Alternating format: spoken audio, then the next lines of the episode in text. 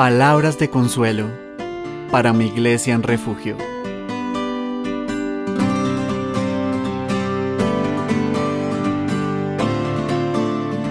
Hoy estaremos meditando en Mateo 5, 48.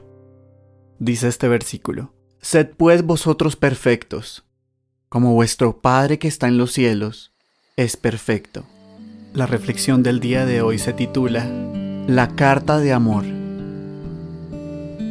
Alguien que conozco decía, el objetivo de la vida es llegar al día del juicio divino con la menor cantidad de pecados posible.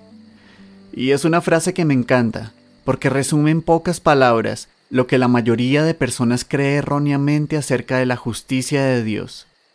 De alguna manera, la tradición popular y el humanismo han creado un Dios al que podemos conquistar, como el galán conquista o reconquista, por mérito propio, a su bella doncella.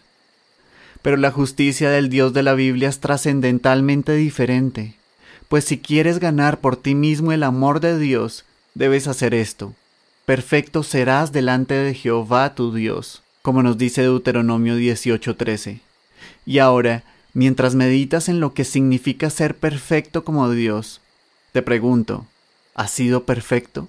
¿Has cumplido desde tu nacimiento hasta hoy cada uno de los puntos de su palabra en absoluta totalidad?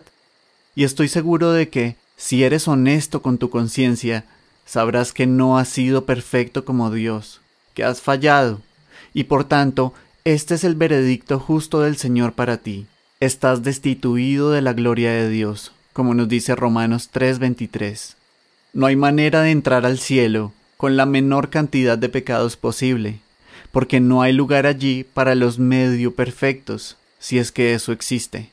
Y no hay obra, misas ni penitencia por medio de las cuales pueda reconquistar el amor de Dios, pues ha dicho el Señor que la única manera en que puedes salvarte a ti mismo es siendo perfecto, como Él, a lo largo de toda tu vida.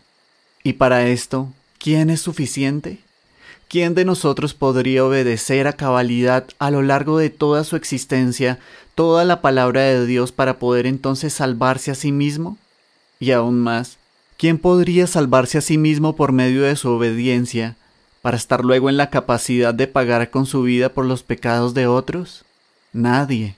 Ninguno de nosotros está en capacidad de algo así, pues nuestra vida da testimonio de que estamos incapacitados para obedecer a plenitud a Dios, por lo que nos es imposible salvarnos a nosotros mismos, y mucho más salvar a otros.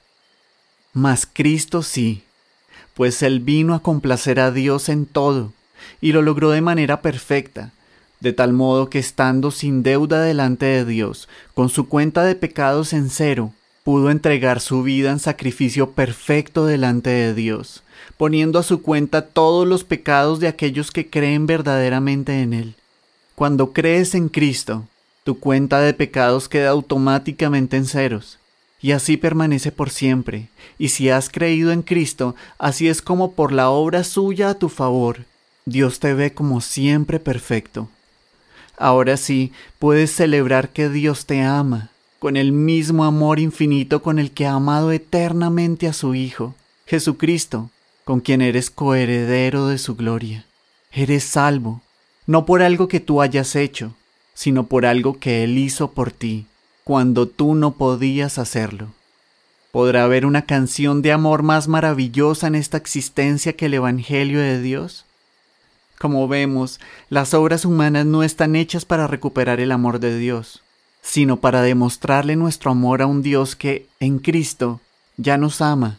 Y entonces, ahora sí, siendo tú tan amado como lo has sido en Cristo, con el Espíritu Santo morando en tu corazón, escribe a Dios con tu propia vida tu carta de amor, con este papel y lápiz.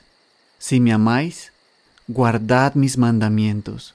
Juan 14, 15.